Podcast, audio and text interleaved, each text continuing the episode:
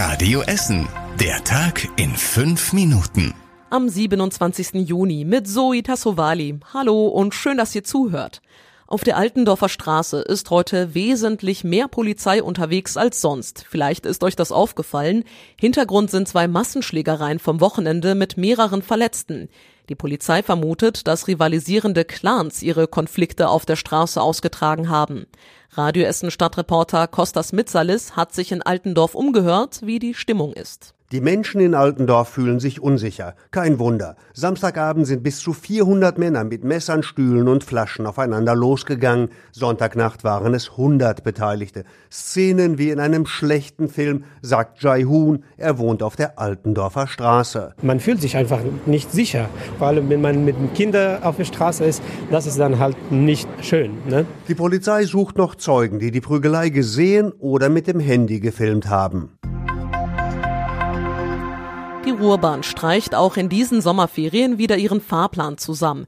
Unter anderem fährt die 103 von Dellwig nur noch bis in die Innenstadt, nicht mehr Bestehle. Bei einigen Bussen fällt der 5-Minuten-Takt weg. Dazu kommen in diesem Jahr noch zwei Baustellen. An der Haltestelle Savini-Straße in Holsterhausen wird gearbeitet. Deshalb fährt die U18 in den Ferien nur alle Viertelstunde. Außerdem sind bei der 107 zwischen dem Hauptbahnhof und Gelsenkirchen Busse statt Bahnen unterwegs. Da gibt es Arbeiten an den Gleisen. Die genauen Pläne für die Sommerferien gibt's auf radioessen.de. Das Freibad in Kettwig ist heute endlich in den Sommer gestartet. Heute Morgen um halb sieben sind direkt rund 20 Schwimmer ins Wasser gestiegen und alle sind glücklich, dass das Freibad endlich aufhat. Das Wetter könnte noch ein bisschen besser sein, aber kann man nicht bestellen und äh, insofern ist alles gut. Wunderbar, das ist ein Hochgenuss. Schade, dass die Kinder nicht schwimmen können. Ne? Ansonsten sind alle glücklich, dass wir wieder im Wasser sind. Das Freibad in Kettwig hat aber erstmal nur in der Woche von halb sieben bis zehn geöffnet. Am Wochenende bleibt es zu, weil Rettungsschwimmer fehlen. Badbetriebsleiter Fatih Tiriaki geht davon aus, dass sich das bald ändert. Wir sind aber gut dabei, dass wir äh, wieder Leute finden und die sind gerade in der Prüfung und dass wir bald mehr Öffnungszeiten anbieten können in Kettwig. Wir sind gut dabei und hoffen, dass es schnell geht. Seit dem Wochenende hat auch das Oststadtbad in Freisenbruch auf. Dort kann man in der Woche nachmittags und auch am Wochenende schwimmen gehen. Und apropos Schwimmen. Die Bundespolizei warnt bei uns in Essen vor dem Springen von Bahnbrücken in Kanäle oder Flüsse. Als Alternative zum Freibad würden viele Personen im Sommer immer wieder von Eisenbahnbrücken, etwa in den Rhein-Herne-Kanal oder die Ruhr springen. Die Polizei sagt, dass das aus mehreren Gründen lebensgefährlich ist. Moderne Züge zum Beispiel sind sehr leise und könnten sich unerkannt nähern.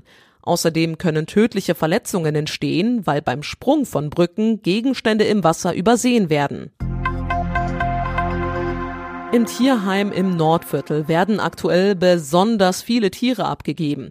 Unter anderem bekommt das Tierheim gerade bis zu zehn neue Hunde pro Woche.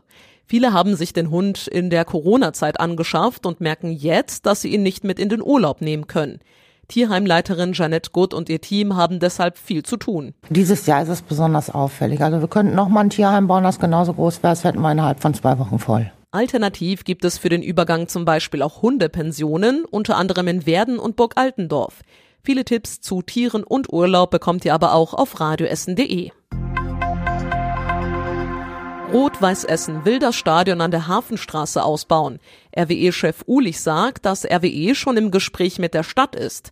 Die offenen Ecken im Stadion sollen gefüllt werden. So könnten dann bis zu 27.000 Zuschauer ins Stadion. Aktuell sind es 20.000. Nach der Sommerpause sollen sich die Politiker im Rat mit dem möglichen Stadionausbau beschäftigen.